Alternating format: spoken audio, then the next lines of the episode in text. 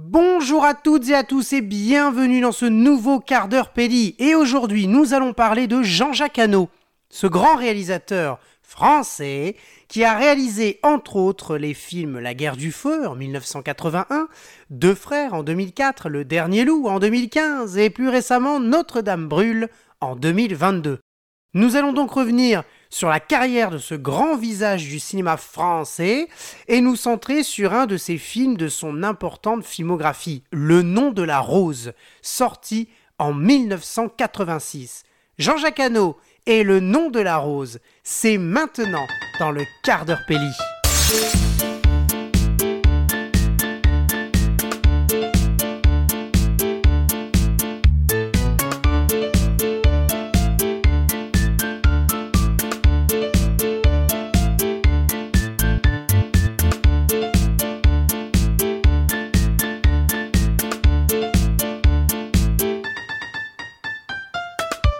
Jean-Jacques Hano est né le 1er octobre 1943.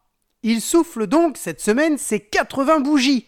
Formé à l'école Louis Lumière et à l'IDEC, il se spécialise dans la réalisation et se fait connaître par des spots publicitaires dans les années 60, dont de nombreux récompensés dans les festivals internationaux. Ces différents spots se caractérisaient par l'utilisation du ton comique, aussi bien dans la mise en scène que dans le script de la voix off.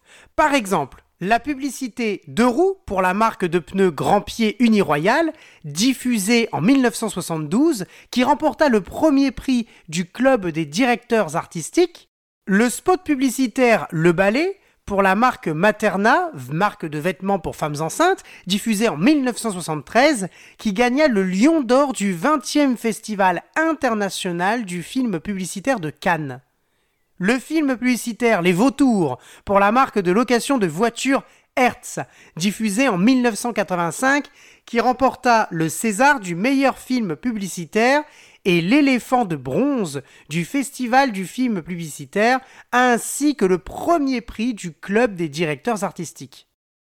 Des rencontres avec François Truffaut et Claude Perry aident le réalisateur à produire et réaliser son premier film, La victoire en chantant, sorti en 1976.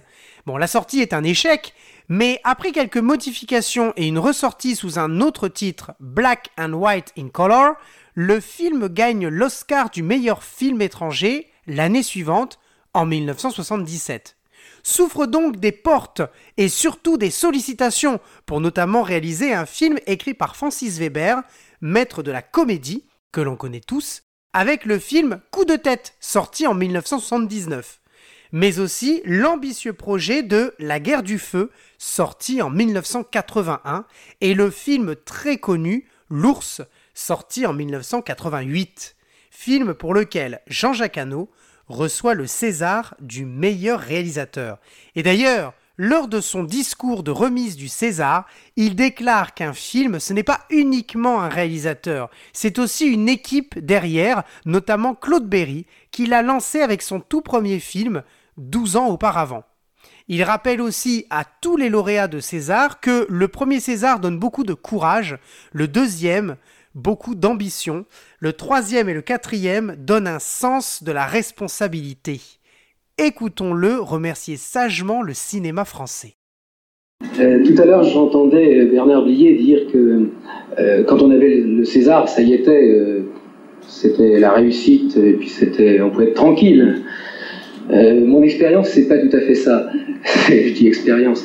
Le, premier César donne beaucoup de courage, le deuxième beaucoup d'ambition, le troisième, le quatrième, euh, donne, comment vous dire, une espèce de sens de la responsabilité euh, que j'ai commencé à, exercer euh, depuis quelques mois. Vous entendez, ma voix est un peu bizarre, j'ai une voix un peu de chanteur de blues, parce que je, évidemment je suis un peu marchand d'ours professionnel depuis quelques mois, mais je ne vends pas seulement de l'ours j'essaye de rappeler euh, à l'intérieur de nos frontières et aussi à l'extérieur que notre cinéma, qui a été brillant, est aussi toujours aujourd'hui un cinéma extraordinaire, varié, merveilleux.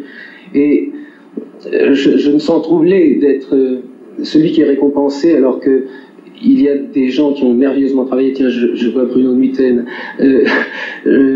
où sont-ils? J'ai envie qu'ils soient avec moi. Miller, Besson, bien sûr. Besson qui s'est tellement battu. Et Chabrol, Deville. Et puis, j'ai demandé à Claude Berry de venir. tout ça est un peu brouillon, mais j'avais envie de le remercier. C'est grâce à lui que j'ai pu, en toute liberté, avec euh, beaucoup d'argent, faire un film bizarre euh, qui, je l'espère, euh, vous a fait rêver et fera rêver au-delà de nos frontières, comme je le disais. Alors, le gagnant, c'est peut-être pas seulement moi, c'est, je crois, tous mes amis et c'est surtout le cinéma français cette année. Merci.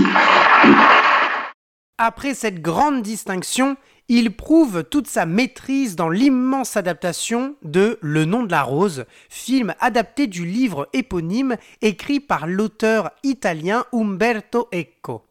Mais sa carrière commerciale se complique avec Sa Majesté Minor et Or Noir, qui se révèlent être des échecs commerciaux. Sa Majesté Minor part d'un budget de 25 millions de dollars pour engranger seulement 779 000 dollars dans le monde. Or Noir coûte quant à lui 40 millions de dollars pour atteindre maigrement les 215 000 entrées en France et 5,5 millions de dollars au box-office. Fort de sa célébrité et de sa notoriété, il est sollicité pour être président du jury du 5e Festival international du film de Marrakech en 2005, mais aussi président du jury du 16e Festival international du film de Shanghai en 2012, et président du jury du 37e Festival international du film de Moscou en 2015. Après des accusations sur l'enquête des Paradise Papers en novembre 2017, enquête visant des informations sur des sociétés offshore, des paradis fiscaux et du blanchiment d'argent, il sort un livre en octobre 2018 intitulé Une vie pour le cinéma aux éditions Grasset. Enfin, en avril 2021, il commence le tournage de Notre-Dame brûle, film catastrophe qui relate l'incendie de Notre-Dame de Paris survenu le 15 avril 2019. D'abord pensé comme un documentaire, Jean-Jacques Hano décide de transmettre l'émotion et le spectacle du feu dans cette tragédie nationale. Le film sort 11 mois plus tard, en mars 2022, 191 ans après la parution en 1831 du roman Notre-Dame de Paris écrit par Victor Hugo. Le film sera un succès au box-office, atteignant les 5 millions de dollars et se place fièrement dans le top 3 du box-office du printemps du cinéma en 2022, pour finir par atteindre les 793 000 entrées en France après 8 semaines d'exploitation en mai 2022. Il remporte alors le César 2023 des meilleurs effets visuels. Mais Concentrons-nous maintenant sur le film Le nom de la rose, incontournable de la filmographie de Jean-Jacques Hano, preuve tangible de sa technicité et de sa notoriété à l'international. Le nom de la rose est un film donc réalisé par Jean-Jacques Hano et sorti aux États-Unis en septembre 1986 et en France en décembre de la même année. L'œuvre filmique est une adaptation de l'œuvre littéraire éponyme de Umberto Eco, parue en 1980.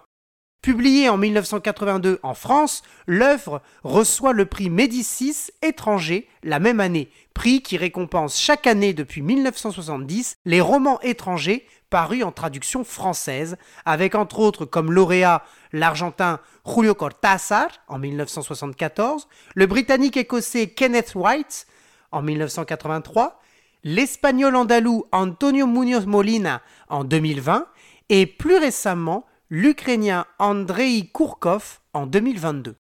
Plus précisément, sur l'œuvre littéraire, Le nom de la rose est un livre classé parmi le genre policier médiéval.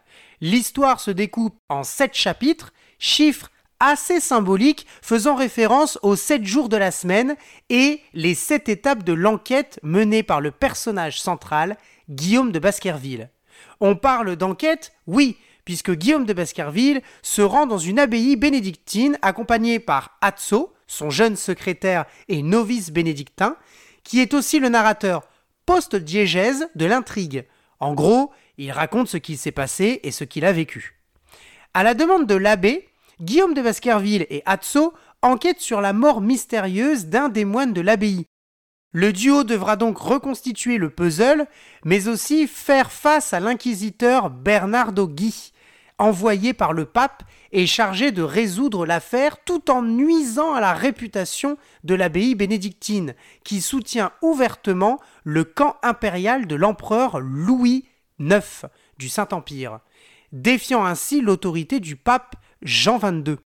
Dans un climat de tension, les meurtres se succèdent et le mystère se resserre tandis que Guillaume de Baskerville doit affronter son rival, l'inquisiteur Bernardo, qui, jadis, l'avait fait emprisonner pour sa défense des hérétiques et des franciscains spirituels. Mais revenons au film de Jean-Jacques Hano. L'œuvre filmique est une des nombreuses adaptations de l'œuvre littéraire. Elle met en scène le duo Sean Connery avec le jeune Christian Slater, dans les rôles respectifs de Guillaume de Baskerville et Atso. Le casting est complété par les acteurs Michael Lonsdale, William E. Kay, Ron Perlman, Murray Abraham et de l'actrice Valentina Vargas. Au départ, ce ne fut pas Sean Connery qui était le premier choix de Jean-Jacques Hano, car il était trop célèbre et trop catégorisé comme acteur du personnage de James Bond. Finalement, le réalisateur et le producteur s'entretiennent et s'accordent pour choisir l'acteur emblématique qui réussira finalement à convaincre dans son rôle d'enquêteur. Le tournage du film a eu lieu au cluster Eiberbach, pardon pour l'accent, ancien monastère cistercien en Allemagne mais aussi au studio Cinecita à Rome. Et pendant 131 minutes, les spectateurs regardent un chef-d'œuvre qui a coûté 20 millions de dollars et qui en rapportera 77 millions au box-office mondial. En France, il totalise près de 5 millions d'entrées, produit par les films Ariane, France 3, Crystal D Film, Néo Constantin et Radio Televisione Italiana, le film sort donc des boîtes de production françaises, italiennes et allemandes. Notons d'ailleurs qu'il fait partie de cette courte liste de films où la langue latine est utilisée au même titre que l'anglais ou encore l'italien. Enfin, il est nécessaire de mentionner la dernière adaptation du roman de Umberto Eco sous forme de série TV en 8 épisodes, sorti en 2019. Et c'est l'acteur John Turturro qui endosse le rôle mythique de Guillaume de Baskerville pour mener à bien l'enquête dans le monastère. Et justement, on parle de cette mini-série italo-allemande. On se quitte avec la belle composition bien travaillée du thème principal de la série composée par Volker Bertelmann, compositeur et pianiste allemand. On ne doute pas qu'il a dû certainement être attentif aux différentes musiques du film composé par James Horner, mais en modernisant, en évitant de trop se focaliser sur les voix monacales, en rajoutant un ensemble plus orchestral, tout en laissant en arrière-plan les sons plus ou moins spectraux pour rappeler le lieu sacré dans lequel Guillaume de Baskerville essaie de dénouer le grand mystère. On s'écoute donc la composition principale de Volker Bertelmann, The Name of the Rose.